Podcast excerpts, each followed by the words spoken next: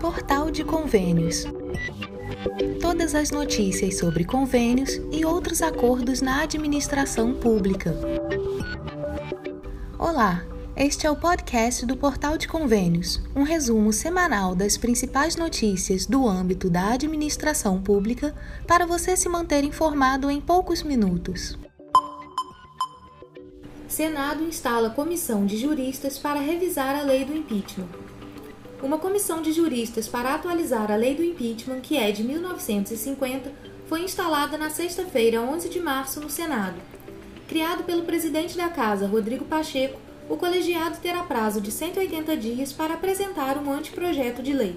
O grupo reúne 11 juristas e o presidente da comissão será o ministro do Supremo Tribunal Federal, Ricardo Lewandowski, enquanto a relatora será Fabiane Pereira de Oliveira, que já foi secretária-geral da presidência do STF. O cronograma prevê reuniões virtuais a cada 15 dias e uma presencial por mês. Rodrigo Pacheco afirmou que a revisão é importante para que o impeachment não siga como um elemento gerador de crise. Ele também destacou que a norma foi promulgada sob a vigência da Constituição Federal de 1946 e não foi inteiramente recepcionada pela Constituição de 1988. Se abalos e sobressaltos fazem parte da dinâmica política, a figura do impeachment não deve operar como fator de seu agravamento, seja com a sua mera previsão normativa, seja na hipótese extremada de sua aplicação prática, o impeachment deve ser solução e não parte de um problema nacional. Além de definir quais são os crimes de responsabilidade, a lei do impeachment regula a apresentação de denúncia e o processo de julgamento da autoridade que incorrer nessas práticas. Podem ser enquadrados o presidente da República, ministros de Estado, ministros do Supremo Tribunal Federal e o Procurador-Geral da República. O ministro do STF, Ricardo Lewandowski, que preside a comissão, afirmou que o grupo deve se debruçar sobre o procedimento do impeachment, assim como a especificação dos crimes e as penalidades. Ele defendeu ainda que a abertura do processo seja feita por um colegiado de parlamentares. Em contrapartida, há que se prever uma punição adequada para aqueles que formulam acusações temerárias, movidos por motivos pessoais, subalternos ou por mero espírito de emulação nos moldes daquela prevista para o crime de denunciação caluniosa. A comissão vai receber também contribuições da sociedade civil na elaboração do texto. Os juristas não vão ser remunerados por participarem da comissão. Programa Fomento ao Setor Agropecuário do MAPA está disponível para cadastro de propostas na plataforma Mais Brasil. O Ministério da Agricultura, Pecuária e Abastecimento, o MAPA, disponibilizou na plataforma Mais Brasil, no dia 15 de fevereiro, o Programa para Cadastro de Proposta Voluntária de Apoio a Projetos de Desenvolvimento e Fomento do Setor Agropecuário.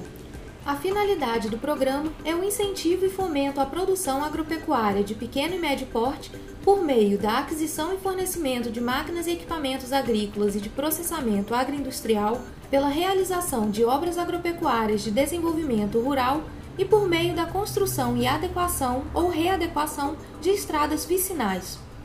O programa Fomento ao Setor Agropecuário receberá propostas até o dia 7 de julho de 2022.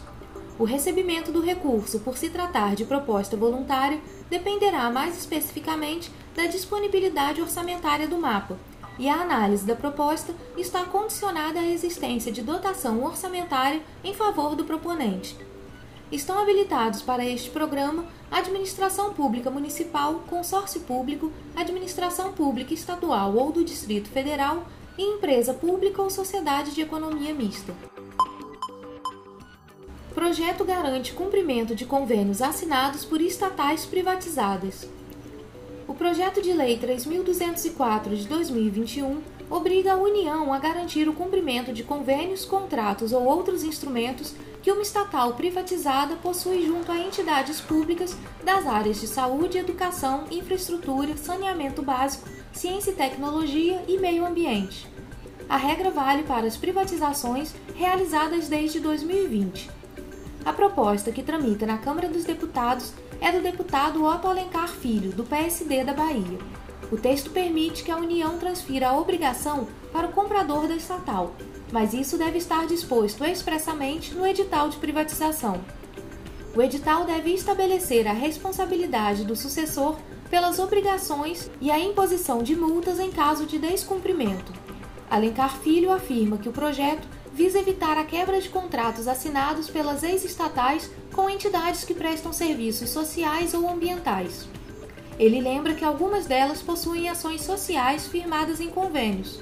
Como exemplo, cita a reforma do Hospital Nair Alves de Souza, no município de Paulo Afonso, na Bahia, que está sendo financiada pela Companhia Hidrelétrica do São Francisco ao custo de 45 milhões de reais. Segundo o deputado, o projeto tem o objetivo de garantir que os recursos inicialmente destinados cumpram o seu objeto e a sua finalidade originária, levando mais segurança à população brasileira. Senado aprova a Lei Paulo Gustavo de apoio ao setor cultural. O Senado aprovou na última terça-feira, 15 de março, projeto de lei que repassa 3,8 bilhões de reais para ações emergenciais no setor cultural em todo o país. Pela proposta, os recursos virão do atual superávit financeiro do Fundo Nacional de Cultura.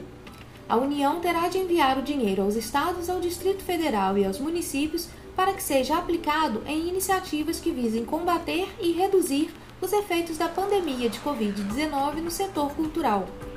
O texto segue para a sanção presidencial Aprovado no Senado em novembro do ano passado, o projeto seguiu para a Câmara dos Deputados. Lá sofreu alterações pontuais e por isso retornou ao Senado. O relator do projeto na segunda passagem pelo Senado, Alexandre Silveira, do PSD de Minas Gerais, destacou a importância do setor cultural para o país. Para o senador, o incentivo à cultura é fundamental para o desenvolvimento do Brasil. O relator criticou qualquer debate que divida a cultura em esferas políticas e ideológicas, Estados, Distrito Federal e municípios serão responsáveis pela indicação das ações beneficiadas com a verba.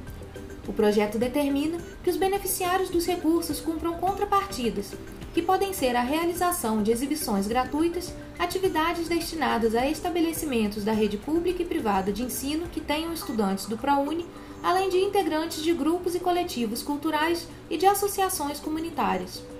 A proposta foi batizada como Lei Paulo Gustavo em homenagem ao ator, que morreu de Covid-19 em maio de 2021. Proposta permite uso dos saldos de repasse federal para saúde e assistência social.